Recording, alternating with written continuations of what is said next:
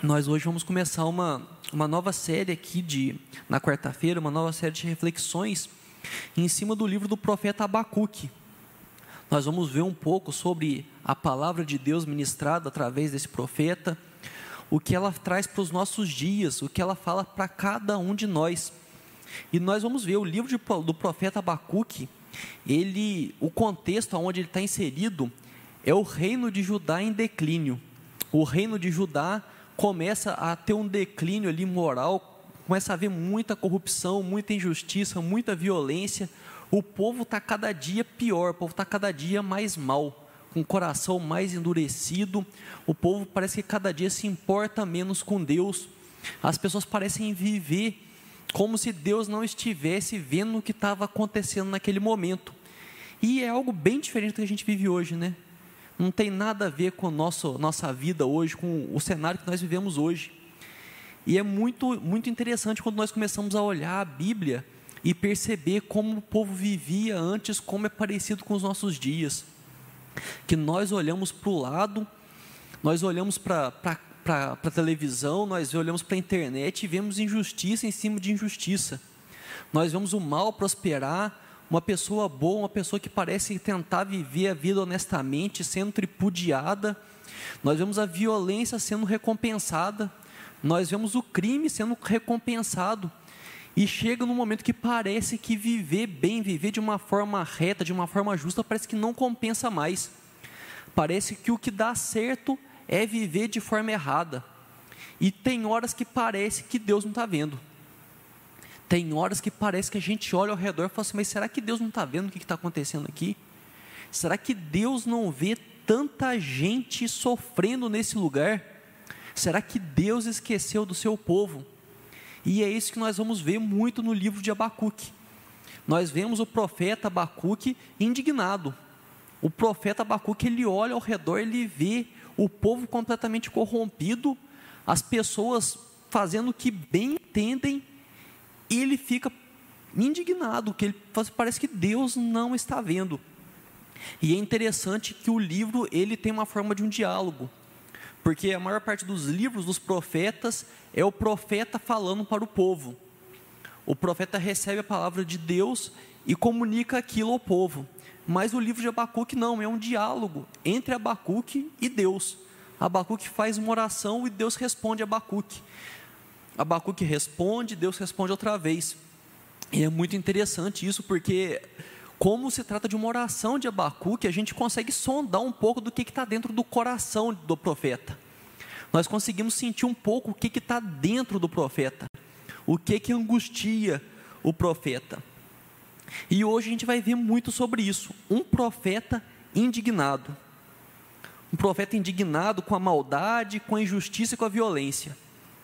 Se pensar mais ou menos no dia de hoje, seria o profeta assistindo um programa do Datena, vendo tudo de mal que o povo faz. Um, um profeta que ele olha e fala assim: não é possível que as pessoas possam ser tão más assim. E quando ele parece que, parece que não tem limites para a maldade, parece que dobra, a maldade aumenta ainda mais. E o profeta começa, o profeta Abacuque, começa a se sentir angustiado com isso. E é muita sensação que nós temos hoje. Nós olhamos ao nosso redor, nós vemos maldade, nós vemos injustiça, nós vemos violência, isso nos angustia. Porque muitas vezes nós temos uma sensação de impotência diante de tudo isso a gente sente vontade de sair lá fora e mudar tudo. Mas ao mesmo tempo nós reconhecemos que nós não temos essa capacidade de mudar tudo. E aí nós lembramos que Deus tem essa capacidade para mudar tudo. Mas parece que Deus não está fazendo nada para mudar aquilo. E aí nós começamos a perguntar por quê? Por que é que Deus não faz as coisas mudarem? Como nós sentimos em relação a Deus? Eu acredito que muitos aqui, muitos que estão ouvindo de casa já sentiram isso. Por que é que Deus não toma uma providência a respeito disso que está acontecendo? Por que é que Deus não age? Nós estamos orando, nós estamos colocando diante dele as situações e parece que Deus não age. E aí vem a pergunta: será que Deus não vê?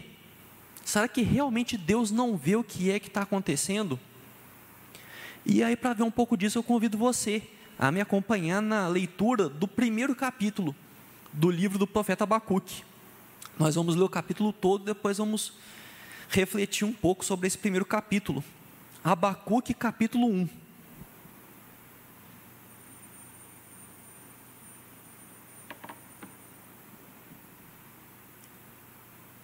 Abacuque, capítulo 1.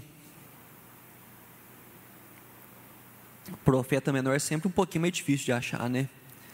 Quem está com a, com a Bíblia impressa no celular não faz diferença.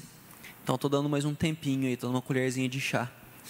Abacuque capítulo 1. A palavra do Senhor diz assim: Sentença revelada ao profeta Abacuque. Até quando, Senhor, clamarei eu e tu não me escutarás? Gritar-te-ei violência e não salvarás. Porque me mostras a iniquidade e me fazes ver opressão? pois a destruição e a violência estão diante de mim. Há contendas e o litígio se suscita. Por esta causa a lei se afrouxa, e a justiça nunca se manifesta, porque o perverso cerca o justo, a justiça é torcida. Vede entre as nações, olhai, maravilhai-vos e desvanecei, porque realizo em vossos dias obra tal que vós não crereis, quando vos for contada. Pois eis que suscito, suscito os caldeus, nação amarga e impetuosa, que marcham pela largura da terra, para apoderar-se de moradas que não são suas. Eles são pavorosos e terríveis, e criam eles mesmos o seu direito e a sua dignidade. Os seus cavalos são mais ligeiros do que os leopardos, mais ferozes do que os lobos ao anoitecer são os seus cavaleiros, que se espalham por toda parte. Sim, os seus cavaleiros chegam de longe, voam como a águia que se precipita a devorar. Eles todos vêm para fazer violência. O seu rosto suspira por seguir avante. Eles reúnem os cativos como areia. Eles escarnecem dos reis, os príncipes são objeto de seu riso. Riem-se de todas as fortalezas, porque amontoando terra as tomam. Então passam como passa o vento e seguem, fazem-se culpados estes cujo poder é o seu Deus. E aí, isso por último foi Deus falando, e aí por fim Abacuque responde, né? Não és tu Deus desde a eternidade? Ó Senhor meu Deus, ó meu santo, não morreremos, ó Senhor. Para executar juízo puseste aquele povo, tu, ó rocha, o fundaste para servir de disciplina. Tu és tão puro de olhos que não podes ver o mal, e a opressão não podes contemplar. Porque, pois, toleras os que procedem perfidamente e te calas quando o perverso devora aquele que é mais justo do que ele? Por que fazes os homens como os peixes do mar, como os répteis, que não têm quem os governe? A todos levanta o inimigo com o anzol, pesca-os de arrastão e os ajunta na sua rede varredora. Por isso ele se alegra e se regozija. Por isso oferece sacrifício à sua rede e queima incenso à sua varredora, porque por elas enriqueceu a sua porção e tem gordura a sua comida. Acaso continuará por isso esvaziando a sua rede e matando sem piedade os povos? Então, repassando aqui o, um pouco do que nós lemos aí no, nesse capítulo para organizar um pouco a ideia. O capítulo começa com Abacuque, Abacuque fazendo uma oração diante de Deus. E aí ele começa com a frase que é o nosso tema hoje: Até quando, Senhor? Até quando, Senhor? Abacuque ele coloca diante do Senhor uma uma indignação que ele não consegue saber até quando que vai aquela maldade, aquela injustiça que ele está contemplando. Ele coloca diante de Deus tudo aquilo que está no coração dele. E Deus responde. Só que a resposta de Deus não era aquilo que ele esperava. Que ele provavelmente esperava que Deus fosse, nossa, é mesmo, então deixa eu dar um jeito nisso, né? Vou colocar a mão aí para resolver. Mas Deus responde que ele está levantando um povo para atacar. E quando fala aqui dos caldeus, era uma potência da época. Não é que ele está pensando aqui no Brasil, não é que ele está falando que vai ser a Argentina que vai vir atacar a gente. Seria os Estados Unidos, a Rússia ou a China. Seria uma potência, uma coisa que fala assim, ó, não tem jeito. Porque Argentina ali, Uruguai, dependendo, a gente até consegue ver se defende, né? Mas pegar e falar assim, ó, como é que vai defender contra o exército dos Estados Unidos, o exército da China?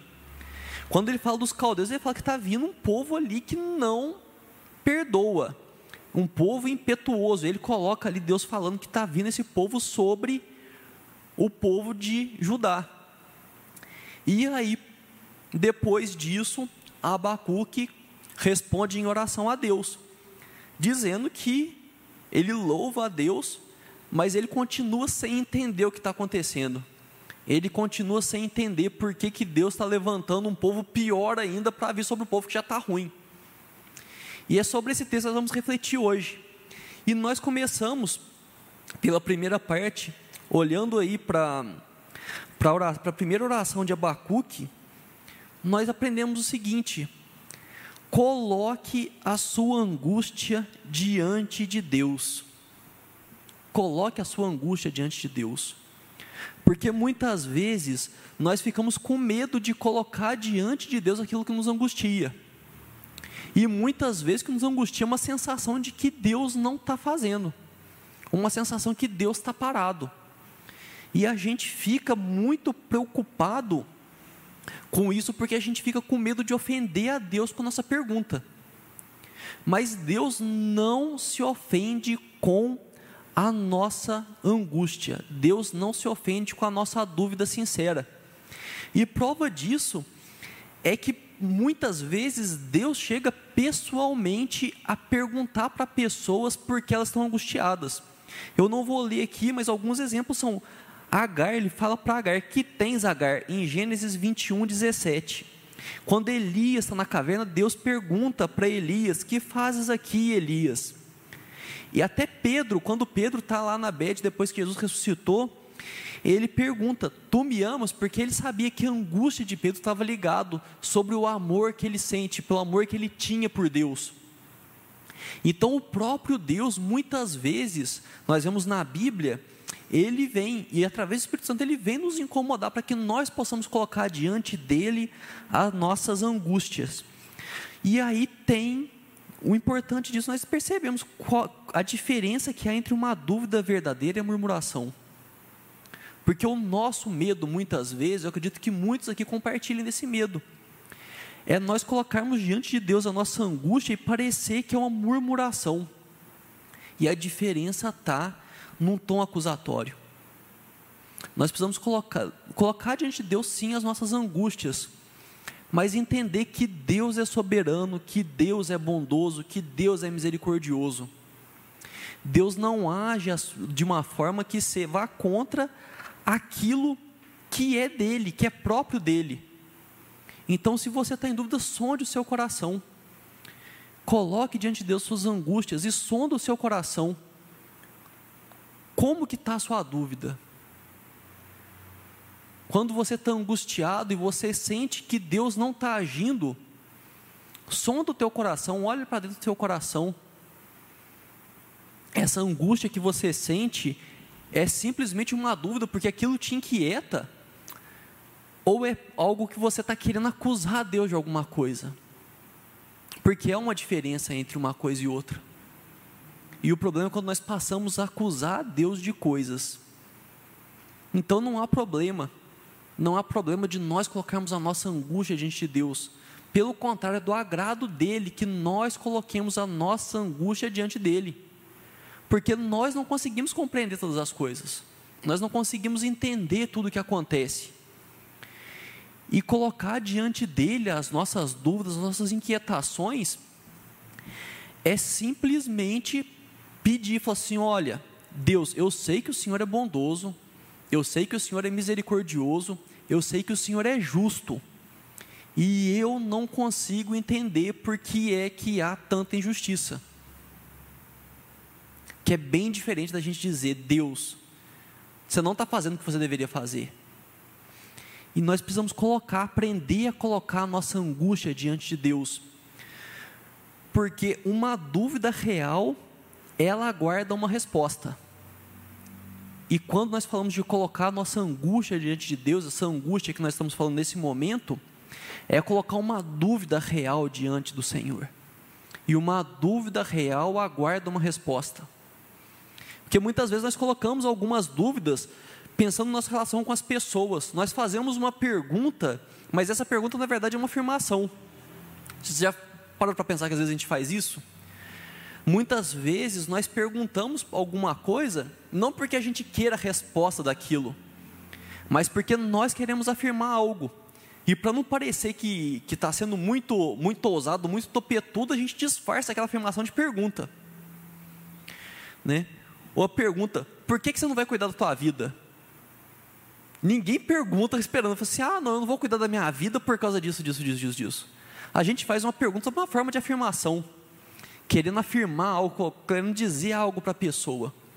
E quando nós colocamos as nossas dúvidas diante de Deus, se é uma dúvida genuína, é uma dúvida que aguarda uma resposta.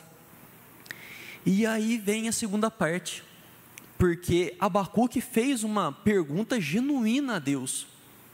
Ele conhecia o caráter de Deus, ele sabia quem Deus era.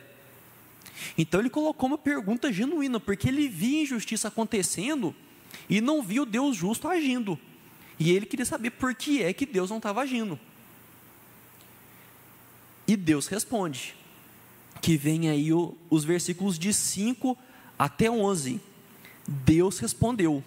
E quando nós colocamos uma pergunta diante de Deus, nós fazemos uma pergunta, nós abrimos o nosso coração, nós colocamos a nossa angústia diante do Senhor e nós esperamos uma resposta. O que nós precisamos fazer para isso é buscar a perspectiva de Deus. Porque não adianta nós queremos saber por que é que Deus não age, esperando entender aquilo de acordo com o ponto de vista nosso, o ponto de vista de nós, seres humanos que somos limitados. E quando nós perguntamos, colocamos uma dúvida real diante do Senhor, muitas vezes Ele nos responde. Ele nos responde muitas vezes através da Sua palavra. Muita coisa Deus já nos revelou através da Sua palavra. Se nós dedicarmos a ler a Bíblia, conhecer do que é que Deus nos disse, muitas palavras vão vir através disso. E é por isso que nós vimos, nós estamos aqui presentes nos cultos. Nós estamos aqui presentes na escola dominical porque nós confiamos que Deus já nos deu muitas respostas. E é um tempo que nós temos para conhecer essas respostas que Deus já deu. E Deus nos responde também através do seu Espírito Santo. Nós colocamos diante do Senhor nossas dúvidas, nossas angústias, nossos medos, e muitas vezes o próprio Deus nos responde. Nos responde acalmando o coração, nos direcionando. Mas Deus responde, e isso é maravilhoso é muito maravilhoso, mas Deus responde a dúvidas reais. Se você coloca um questionamento diante do Senhor, tentando fazer uma afirmação para Ele que veio da sua cabeça, não adianta você esperar uma resposta para isso, porque Deus responde a perguntas genuínas. E não adianta a gente tentar enganar Deus, porque Ele sabe de todas as coisas. Então, abra o seu coração para Deus. Pergunte, coloque suas dúvidas diante do Senhor, mas abra o seu coração para receber as respostas. Porque às vezes nós colocamos perguntas diante de Deus, mas nós já queremos de antemão determinar qual que é a resposta. E nós não nos abrimos para ouvir uma resposta diferente da que Deus nos dá. E é aí que a gente perde muito porque muitas vezes a resposta que Deus vai nos dar é diferente da resposta que nós esperamos dele. E foi o que aconteceu com Abacuque, porque Abacuque esperava uma resposta. Ele esperava uma resposta de Deus para vir e fazer com que as pessoas se tornassem justas, para que a violência fosse retirada do meio do povo. Mas a resposta do Senhor foi um outro povo vindo de fora para trazer juízo porque o povo tinha se corrompido demais. E o problema das nossas respostas, que nós já colocamos muitas vezes diante de Deus, nós decidimos a resposta, nós fazemos a pergunta e já escolhemos a resposta para nós mesmos, é que as nossas respostas enxergam a questão com os nossos próprios olhos. O mundo que nós vivemos hoje é um mundo que é muito centrado no próprio homem. Todo pensamento que nós temos hoje no mundo ocidental, ele é focado no próprio homem. Vira e mexe, eu vou lá para casa do Luciano e acaba caindo a conversa lá do, de, de cunho teológico, e a gente sempre acaba caindo nisso, porque o ser humano colocou o, ser, o próprio ser humano no centro das coisas. E quando coloca o ser humano no centro das coisas, Deus é retirado do centro das coisas. E aqui com Abacuque acontecia uma coisa parecida, porque ele via a injustiça do homem contra o homem, ele via a maldade do homem contra o homem, via a violência do homem contra o homem, mas ele não percebia a questão do pecado que era cometido contra Deus. Porque todo pecado essencialmente é primeiro cometido contra Deus. Se uma pessoa mata outra, por mais que esse pecado tenha sido cometido contra outra pessoa, esse pecado foi primeiramente cometido contra Deus que fez aquela pessoa. Todo pecado é cometido primeiramente contra Deus. Todo pecado ofende primeiramente a Deus. Porque Deus criou o mundo, criou o homem para viver de uma certa forma, o homem se rebelou contra isso.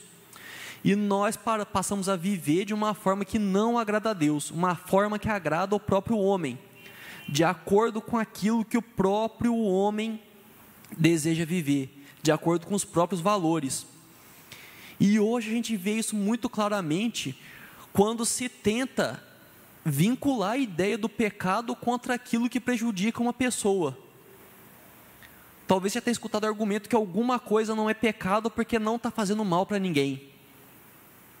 Isso não tem nada a ver, porque o pecado ele ofende primeiramente a Deus. Se está prejudicando uma pessoa ou não, isso aí é consequência, mas o pecado vai ofender primeiramente a Deus. E Abacuque olhava para aquilo tudo e ele conseguia perceber muito que era feito contra as pessoas ali. Mas o que era feito contra Deus acabava ficando meio que segundo plano. E por isso era difícil entender que o juízo viria contra o povo. Que aí ele vem dizer depois que ele levanta uma pessoa pior ainda para poder ir e fazer juízo sobre aqueles que já são maus. E quando a gente pensa nisso, nós, quando nós vemos a, a ideia de Abacuque, né, de pegar e de colocar diante do Senhor, que é uma coisa muito interessante, dele colocar, dele colocar sua angústia diante de Deus, nós podemos traçar um paralelo com Jó. Porque Jó também colocou a sua angústia diante de Deus. Mas a angústia de Jó era uma angústia pessoal. A angústia de Abacuque era uma, uma angústia do povo. E a diferença é que Deus explica claramente para Abacuque o que, que vai acontecer. Para Jó, não. Mas, nos dois casos, Deus aponta para uma coisa muito importante. Deus aponta para a sua soberania. Quando Deus responde a Jó, Deus responde apontando para ele mesmo. E quando Deus responde a Abacuque, ele responde apontando para ele mesmo. Ele responde apontando que o povo tem pecado contra ele. O povo abandonou a ele. E o juízo vem por causa disso. E quando Deus responde a Abacuque, ele mostra uma outra coisa muito importante. Ele mostra que ele continua agindo. Talvez a maior angústia quando nós olhamos ao nosso redor e vemos a injustiça, vemos a maldade, vemos a violência, é a sensação de que Deus parou de agir. Mas Deus, quando responde ali a Abacuque, ele mostra que ele não deixou de agir. Ele estava esperando o tempo certo e que seria executado o juízo sobre o povo. Não é que ele simplesmente abandonou o povo, não é que ele simplesmente esqueceu do povo. É que a forma que Abacuque esperava que ele agiria era diferente da forma como Deus estava planejando agir. E quando Deus mostra isso, e isso é uma coisa muito interessante, muito importante da gente ver, é como que Deus levanta um povo que não é o povo dele para executar juízo. Porque a gente espera que Deus vai levantar pessoas que sejam dele, para que as coisas sejam feitas. Pessoas que se rendem a ele. Se for pensar nos dias de hoje, é a igreja, né? A igreja invisível. Mas Deus mostra que não e é muito, muito bonito quando a gente vê, isso fica muito claro se você pegar ali dos, nos, primeiros, nos primeiros versículos do, de Daniel. Que Deus fala que foi ele quem entregou nas mãos do povo inimigo. Deus entregou o povo dele nas mãos do povo inimigo. E isso nos lembra muito, porque não é o povo inimigo que conquistou o povo de Deus, foi Deus quem entregou. Então, quando há alguma coisa acontecendo, tudo passa pela permissão de Deus. Tudo passa pela permissão de Deus. Se nós vemos injustiça, nós vemos maldade, nós podemos entender que tudo isso passa pela permissão de Deus. Não é que Deus está tá, tá, tá para um lado lá e está tudo acontecendo nas costas dele. Que Deus não está vendo o que está acontecendo. Ou que Deus não pode agir. Deus continua sendo soberano. Deus continua agindo. Mas o problema é que muitas vezes a vontade de Deus e o agir de Deus é diferente da nossa vontade. Muitas vezes nós queremos que Deus haja de uma forma, mas Ele, na sua soberania, Ele vai agir de uma forma diferente. E isso nós vemos muito claramente na vinda de Jesus, porque muito do povo da época esperava que o reino viesse de uma forma de um reino terreno, com rei e exército para esmagar o inimigo. Mas o reino que Deus traz, o reino de Jesus, o reino de Cristo, ele vem de uma forma completamente diferente do esperado. Jesus reina, mas ele reina diferente do que muita gente gostaria que ele reinasse. Mas ele reina do jeito que ele quer reinar, porque ele é o rei. E isso tem hora que dá um nó na nossa cabeça, porque nós nos acostumamos muito a entender que o nosso jeito é o melhor jeito de resolver as coisas a nossa forma de resolver as coisas, a nossa solução é a melhor. Mas o jeito de Deus é o jeito do rei, e é o rei quem manda. Mas aí, o que, que acontece? A vontade de Deus, ela é diferente da minha vontade. O rei soberano, ele responde, ele mostra que ele está agindo mas ele mostra que ele está agindo diferente do que eu gostaria que ele agisse. E eu continuo sem entender como que é o agir dele. Porque acalma o nosso coração saber que Deus é soberano, que Deus está no controle de todas as situações, que Deus faz tudo o que está de acordo com a sua vontade, que sua vontade é boa, perfeita e agradável, mas eu continuo sem entender o que é que está acontecendo. Eu confio que Deus está cuidando de todas as coisas, mas como assim? Como que Deus permite que a maldade continue acontecendo? Como que Deus permite que a injustiça continue acontecendo? E aí vem o final a, do nosso capítulo, a segunda oração de Abacuque, que está nos versos aí de 12 a 17. E tem uma frase que eu acho maravilhosa nesse trecho, que ele fala: Não morreremos não morreremos. Abacuque, ele entende que está vindo juízo sobre a terra. Ele entende que a resposta de Deus veio. Ele orou e Deus respondeu. Mas a resposta de Deus não satisfez. Se você ler o capítulo todo, ele rende glórias a Deus, ele louva o Senhor, ele glorifica o nome de Deus, ele o exalta, ele o adora, mas ele continua perguntando. Ele continua indignado. E muitas vezes a resposta de Deus não vai te satisfazer. E eu quero dizer uma coisa que está tudo bem. Está tudo bem. Primeiro, porque nós não fomos feitos para entender a Deus. Deus se revela, nós temos uma capacidade de entender. É para o nosso bem compreender, compreender, assim, entender melhor a Deus, mas não é a nossa, a nossa missão aqui, a nossa missão é glorificar a Deus. Então tá tudo bem viver com dúvida, tá tudo bem viver sem entender tudo, mas permaneça em Deus. Esse último trecho aí do capítulo traz muito forte essa ideia de permaneça em Deus porque é o que Abacuque nos ensina. ele mostra que ele não está não tá satisfeito com a resposta que foi dada.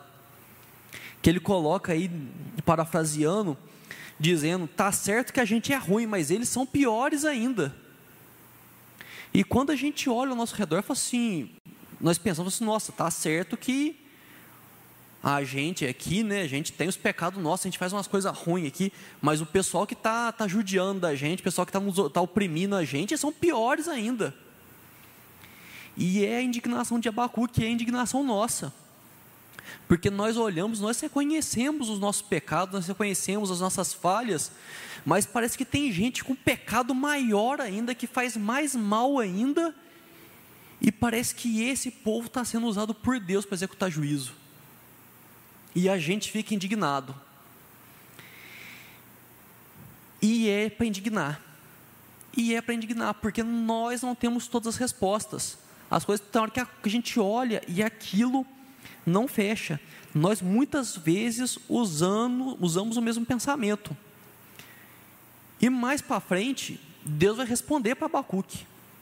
E é por isso que é importante nós permanecermos em Deus que Deus às vezes responde, ele tira metade da angústia, a outra metade continua, mas surge uma outra ainda.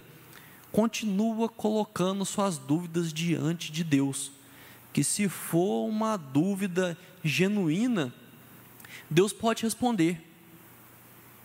Deus pode vir responder. A resposta pode não ser a que você deseja, mas Ele pode vir responder. E no capítulo seguinte ele vai responder isso. Aí, se você quiser, semana que vem estaremos no capítulo 2, se o Senhor permitir, você pode já ler na sua Bíblia, já começar a ver o que é que Deus fala, começar a refletir a respeito disso. Mas Deus continua respondendo. Deus não pega e fala assim: ah, não, já respondi, já falei que tinha para falar e fica na tua aí. Não, Deus continua a responder. Então permaneça no Senhor.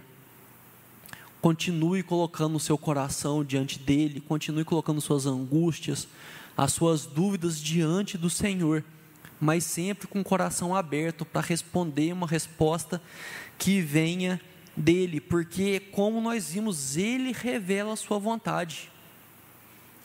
Ele vai revelar o que tiver para ser revelado. Tem coisas que pertencem só a ele, mas muitas coisas ele vai nos revelar muitas vezes ele vai mandar o Espírito Santo simplesmente nos acalmar. Fala assim: ó, eu não vou te responder, não, mas fica calmo que eu estou no controle. Incrivelmente a gente fica calmo, porque Ele é Deus. Ele tem a capacidade de nos acalmar, de nos dar paz. Então permaneça no Senhor, porque Ele responde às nossas dúvidas, mas não só por isso, porque é a coisa certa a se fazer. Abacuque, quando ele coloca ali, ele começa a louvar a Deus, mesmo entre as dúvidas, mesmo no meio da sua indignação, ele mostra que, o que é a coisa certa a se fazer. É reconhecer que, mesmo que Deus não responda satisfatoriamente às nossas dúvidas, Ele continua sendo Deus, Ele continua sendo bom, Ele continua sendo poderoso, Ele continua sendo justo. É lógico que a nossa vontade é compreender tudo o que está acontecendo entender tudo o que está acontecendo. Mas ele vai responder algumas coisas, outras não. Mas é a coisa certa a se fazer. Colocar nossa confiança diante de Deus. Saber que Ele fará o que é melhor para cada um de nós. Lógico que nós devemos agir. Se nós enxergamos a injustiça ao nosso redor, nós podemos fazer algo a respeito, é nosso dever fazer isso. Porque Deus nos chamou a fazer o bem. Se nós vemos uma, uma, maldade acontecendo, nós temos capacidade de colocar fim nisso, é nosso chamado fazer isso. Mas o problema, o que nós não devemos é começar a acusar a Deus por ele tendo poder para acabar com toda a injustiça de não fazê-lo. Porque nós precisamos lembrar que todo pecado ofende primeiramente a Deus. Ele é sempre o maior ofendido. Todo pecado é primeiro direcionado a Deus. Uma maldade que é feita contra uma pessoa, ela viola primeiramente a santidade de Deus, a santidade da sua criação. Nós devemos sim agir naquilo que está ao nosso alcance, mas nós devemos saber qual que é o nosso lugar. E para concluir, eu gostaria de reler os versos 12 e 13. Se você quiser me acompanhar na leitura, os versículos 12 e 13.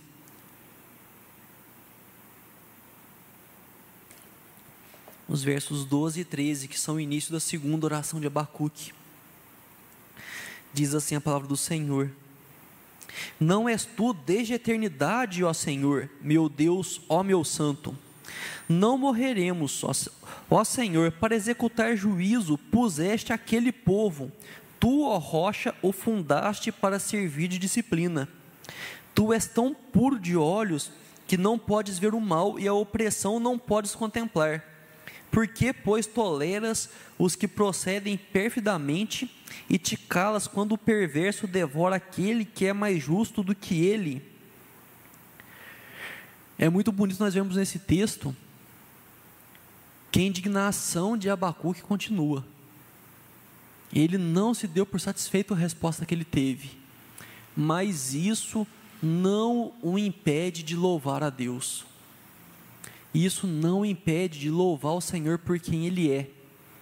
Ele consegue, no meio disso tudo, reconhecer que Deus é justo demais para tolerar a injustiça.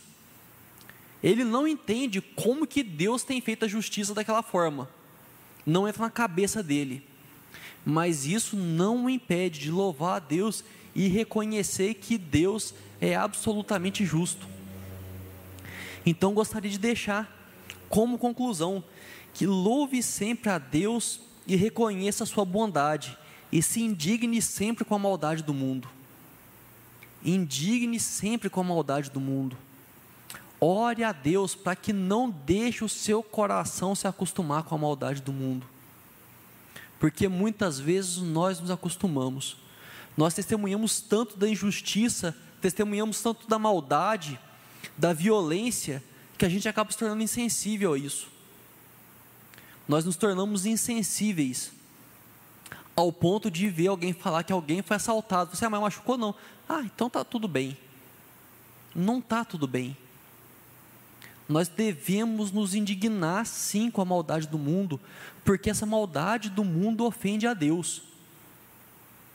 A maldade do mundo ofende a Deus muito mais do que nos ofende. Se nós ficamos indignados com a maldade do mundo, nós precisamos lembrar de que Deus fica muito mais indignado. Se a maldade do mundo nos incomoda, nós precisamos lembrar que ela incomoda muito mais a Deus, porque nós por mais que nós tentamos andar no bom caminho de fazer o bem, nós ainda assim temos uma contaminação pelo pecado, nós temos uma natureza que é corrompida, e ainda assim nós somos capazes de nos indignar com o mal. Imagina Deus que é santo, que é justo e que é puro. A indignação dele é muito maior que a nossa. O que diferencia é a misericórdia dele, que também é muito maior que a nossa. Mas nós precisamos entender que Deus está tão indignado, tão indignado, mais indignado do que nós com o que está acontecendo, com as injustiças que nós testemunhamos. Nós precisamos lembrar disso, que Deus não está contemplando tudo e deixando tudo, ah, é assim mesmo. Não, porque Ele se ofende muito mais do que nós. Então, essa nossa indignação nós devemos, na medida da nossa força, na medida da nossa capacidade, transformar em ação. Precisamos colocar para de, defender aqueles que precisam ser defendidos, colocar diante daqueles que são oprimidos, mas nós precisamos lembrar que Deus muito mais do que isso. Não pensar que Deus está de braços cruzados apresentar a nossa indignação, pedir para que Deus nos mostre, mas não acusar Deus de estar sendo injusto, porque isso sim vai contra, vai contra tudo, toda a natureza de Deus.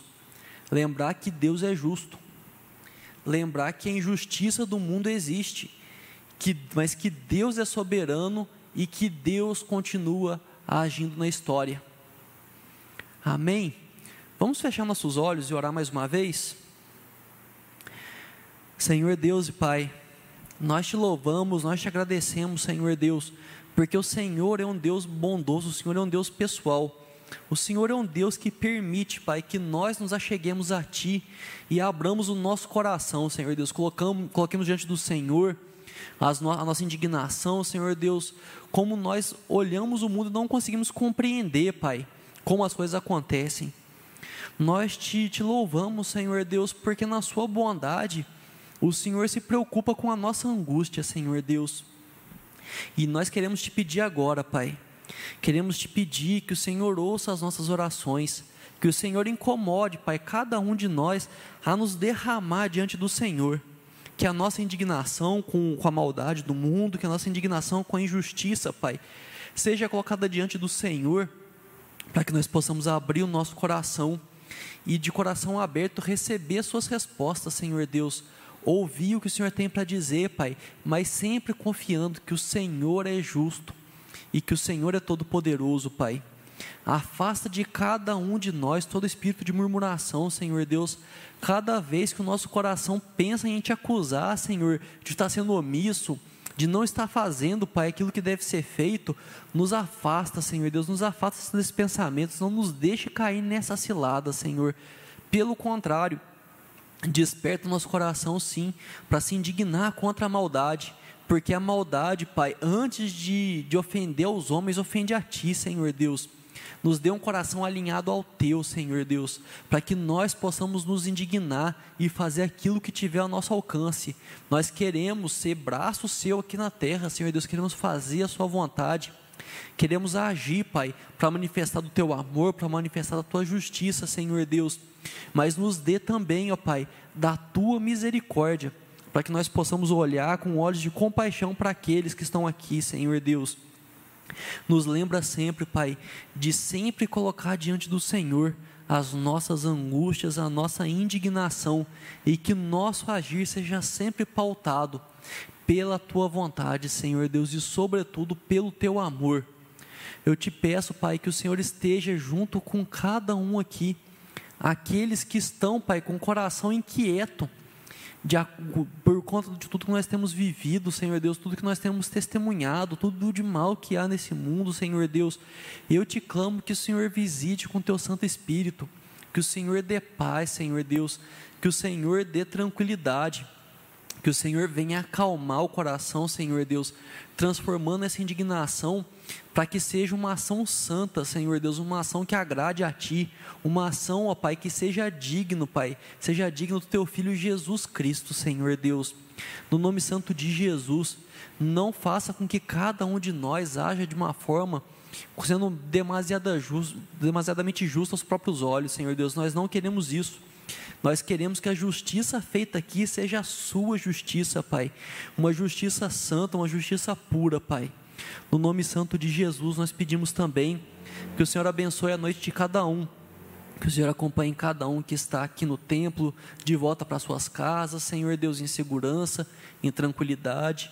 Que o Senhor dê uma boa noite de sono, uma boa noite de descanso que o teu nome seja engrandecido em todas as coisas, Senhor Deus. E nós oramos no nome de Jesus. Amém. Amém. Que Deus abençoe cada um. Que Deus esteja abençoando a noite de cada um. E até a próxima. Fique com Deus.